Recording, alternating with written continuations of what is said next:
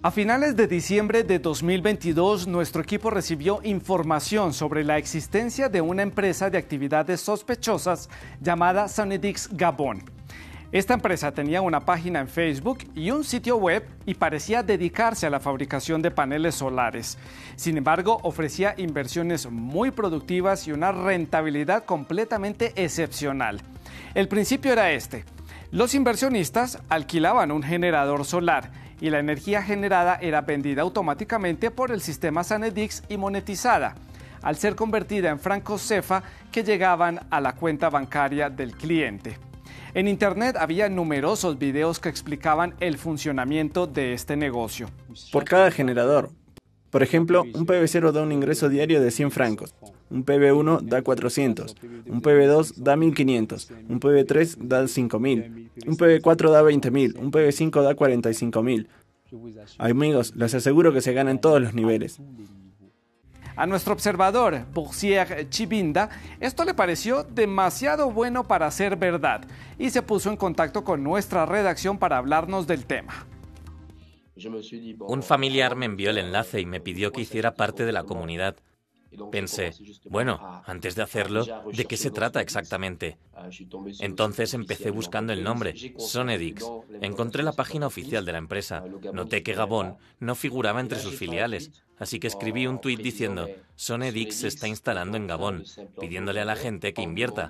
Pero sabemos que todo esto es falso. La estrategia de nuestro observador funcionó, ya que la verdadera empresa Sanedix publicó un comunicado el 28 de diciembre en el cual explicó que no tenía filiales en África y afirmó que nunca pediría dinero ni información personal. Pero esto no impidió que la página de Facebook de Sanedix Gabón siguiera promocionando sus actividades y no todo se hacía de manera virtual. En cuanto a las comunicaciones, fueron persuasivos porque se tomaron fotos con varias autoridades para mostrar el carácter legal de esta empresa. Recorrieron las provincias. Fueron a entregarle donaciones a la gente, en mi humilde opinión. Engañaron a las autoridades. No paraban de decir, miren, somos una empresa de verdad, legalmente constituida. Hagan parte de la compañía para hacerse ricos. Ese era el eslogan que se vendía. En efecto, Sanedix Gabón era una empresa real que estaba registrada legalmente ante las autoridades gabonesas desde el 10 de noviembre del 2022. Incluso tenía un documento oficial gracias a este registro. Las autoridades nos confirmaron la autenticidad de este documento, precisando a la vez que la empresa no tenía permitido proponerle a sus clientes que invirtieran en sus actividades. Hablamos con una de las víctimas que aceptó contarnos lo sucedido con la condición de mantenerse en el anonimato. Lo que me tranquilizó para invertir en Sonedix fue que la sede era real. Cuando visité las oficinas, todos los asistentes daban conferencia los sábados. Cuando una empresa se instala y tiene una sede, significa que las autoridades se encargaron de verificar el negocio y su seriedad. En cuanto al dinero que perdimos, es un total de 430 mil francos, unos 650 euros.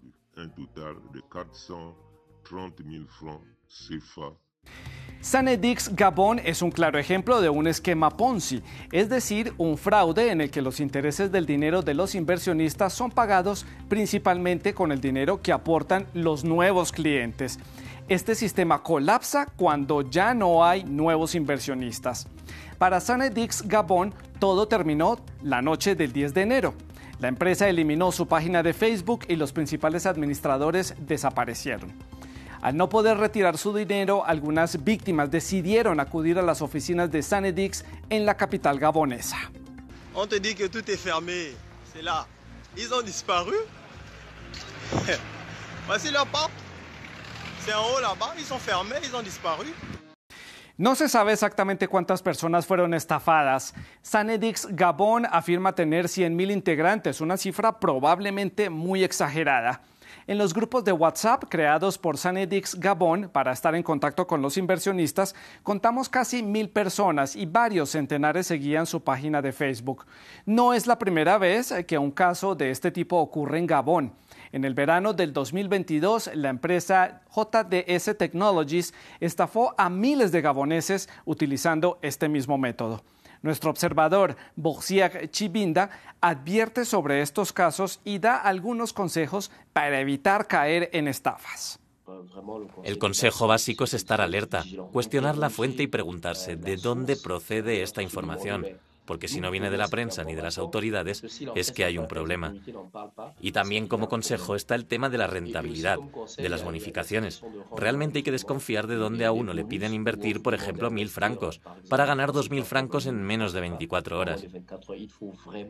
Es preocupante ver cómo se multiplican este tipo de iniciativas en Gabón. Por eso, es necesario que las autoridades se ocupen del problema, que busquen soluciones y prevean mecanismos de control y vigilancia para las que en realidad son creadas por estafadores.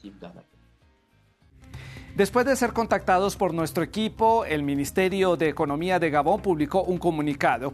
Confirmó que Sanedix no tenía un acuerdo debidamente establecido para realizar actividades bancarias e invitó a las víctimas a denunciar. Continuaremos haciendo seguimiento a este caso con nuestros observadores. Es todo por esta semana. Recuerden que ustedes pueden comunicarse con nuestra redacción para informarnos sobre diferentes hechos que ocurren en sus países. En sus pantallas aparecen los medios para entrar en contacto con nuestro equipo. Hasta pronto.